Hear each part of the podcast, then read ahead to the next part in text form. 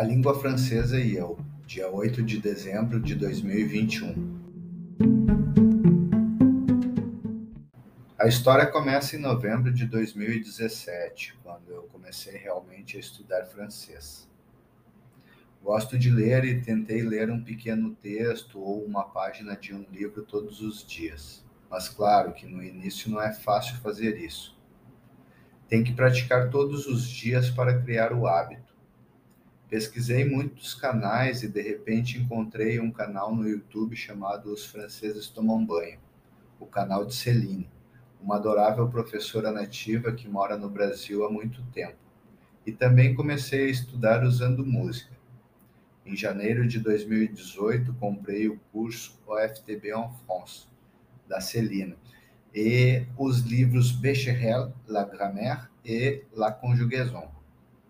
Então, em março de 2018, fui para Paris, com cerca de cinco meses de estudo, mas não conseguia falar muito, pois meu vocabulário era muito pequeno e não entendia bem a língua.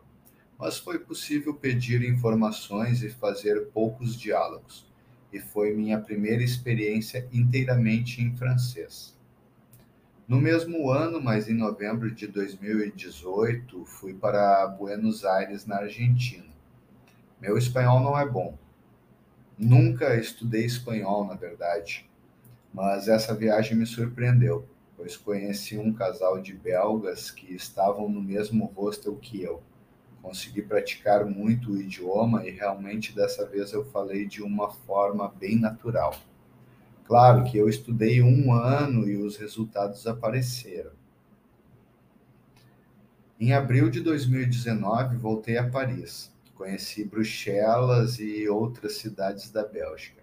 E em termos de conversas, foi incomparável com o ano anterior, quando estive em Paris Dessa vez eu falei, entendi, podia realmente ter agradáveis conversas, na França como na Bélgica. E, na minha opinião, o francês belga é mais fácil de entender para um aluno com pouca experiência no idioma. Hoje posso assistir a vídeos, ouvir músicas ou podcast, e é uma ótima experiência poder falar com qualquer pessoa em francês. Gosto dessa língua e continuo estudando todos os dias. Leio um pedacinho de um livro ou assisto alguma coisa. Então, essa é a minha história com a língua francesa.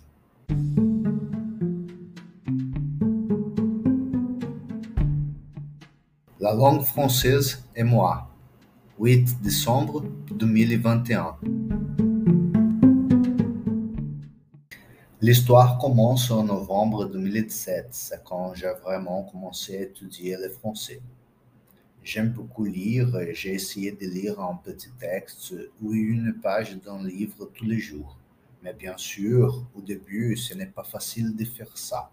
Il faut s'entraîner à chaque jour pour créer l'habitude. J'ai recherché beaucoup de chaînes et soudain, j'ai trouvé une chaîne sur YouTube appelée Os Franceses Tomam Banho la chaîne de Céline, une charmante professeure native qui a longtemps vu au Brésil. Et aussi, j'ai commencé à étudier en utilisant la musique. En janvier 2018, j'ai acheté les cours OFTB en France de Céline ainsi que les livres Becherel, la grammaire et la conjugaison. Donc, en mars 2018, je suis allé à Paris avec environ cinq mois d'études. Je ne pouvais pas beaucoup parler car mon vocabulaire était très petit et je ne comprenais pas bien la langue. Mais il était possible de demander des informations ou de faire de petits dialogues. Et c'était ma première expérience entièrement en français. La même année, mais en novembre 2018, je suis allé à Buenos Aires en Argentine. Mon espagnol n'est pas bon. Je n'ai jamais vraiment étudié l'espagnol. Mais ce voyage m'a surpris car j'ai rencontré un couple de Belges qui étaient dans la même auberge que moi. Et j'ai pu pratiquer beaucoup la langue et vraiment cette fois j'ai parlé d'une forme très naturelle. Bien sûr, euh, je vais étudier pendant un an et les résultats apparaissent. En avril 2019, je suis retourné à Paris. J'ai connu Bruxelles et d'autres villes de Belgique. Et en termes de conversation, c'était incomparable avec l'année d'avant quand j'étais à Paris. Cette fois, j'ai parlé, j'ai compris, je pouvais vraiment avoir de belles conversations en France comme en Belgique. Et à mon avis, les français belges est plus facile à comprendre pour un étudiant avec peu d'expérience dans la langue. Aujourd'hui, je peux regarder des vidéos, je peux écouter des musiques ou podcasts et c'est une très belle expérience pouvoir parler à n'importe qui en français. J'aime bien cette langue et j'ai continué à étudier tous les jours. Je lis un peu d'un livre ou je regarde quelque chose. Voilà, c'est mon histoire avec la langue française.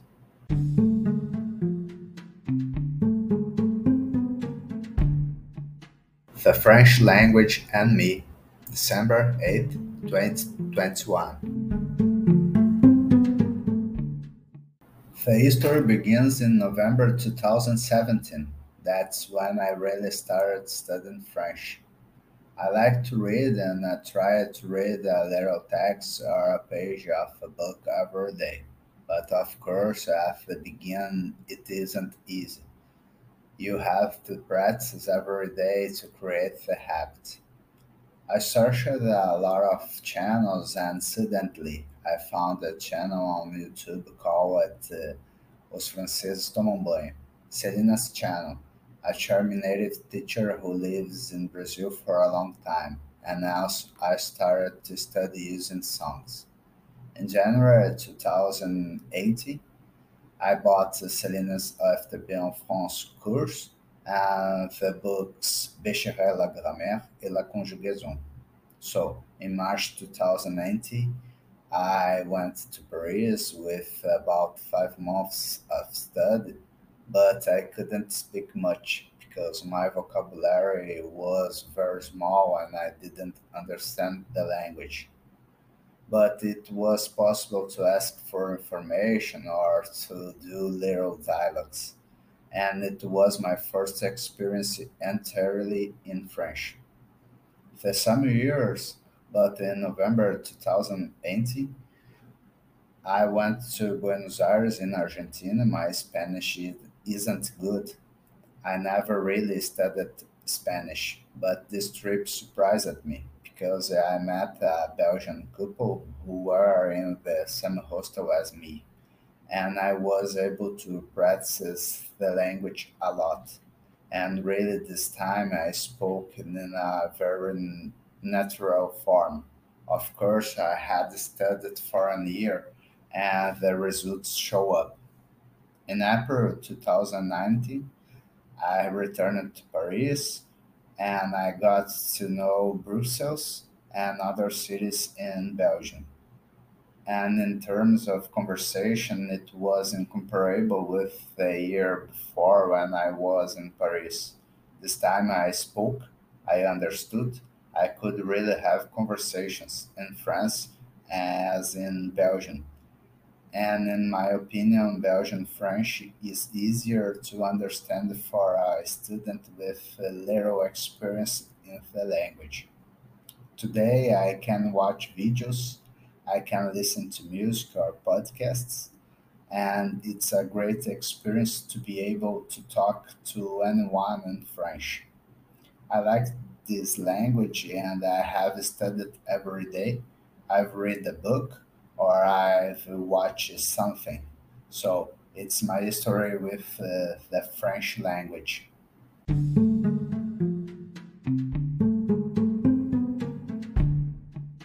La lingua francese e io, 8 dicembre 2021. La storia inizia a novembre 2017, quando ho iniziato davvero a studiare il francese. mi piace leggere e ho provato a leggere un piccolo testo, una pagina di un libro ogni giorno, ma ovviamente all'inizio non è facile farlo, devi esercitarti tutti i giorni per creare l'abitudine. Ho cercato molti canali e ho trovato un canale su YouTube chiamato Francese Tomomboin, il canale di Cellini, una affascinante insegnante madrelingue che vive in Brasile da molto tempo. E ho iniziato a studiare usando la musica. A gennaio 2018 ho acquistato il corso OFTB en France di Cellini e i libri Becherel la grammaire e la conjugazione a marzo 2018 sono andato a Parigi con circa 5 mesi di studio, ma non parlavo molto perché il mio vocabolario era molto scarso e non capivo bene la lingua, ma era possibile chiedere informazioni o fare piccoli dialoghi ed è stata la mia prima esperienza interamente in francese. Lo stesso anno, ma a novembre 2018, sono andato a Buenos Aires, in Argentina. Il mio spagnolo non è buono, non ho mai studiato veramente lo spagnolo, ma questo viaggio mi l'ha sorpreso perché ho incontrato una coppia belga che era nel mio stesso stelo e ho potuto praticare molto la lingua e davvero questa volta ho parlato in una forma molto naturale. Certo che aver studiato per un anno e i risultati si vedono. Ad aprile 2019 sono tornato a Parigi e ho conosciuto Bruxelles e altre città del Belgio. E in termini di conversazione è stato incomparabile. Con l'anno prima quando ero a Parigi. Questa volta ho parlato, ho capito, potevo davvero delle belle conversazioni, in Francia come in Belgio. E secondo me il francese belga è più facile da capire per uno studiante con poca esperienza nella lingua. Oggi posso guardare video, ascoltare musica o podcast ed è una grande esperienza poter parlare con chiunque in francese mi piace questa lingua e ho studiato ogni giorno. Ho letto un libro, ho visto qualcosa. Quindi é a minha história com a língua francesa.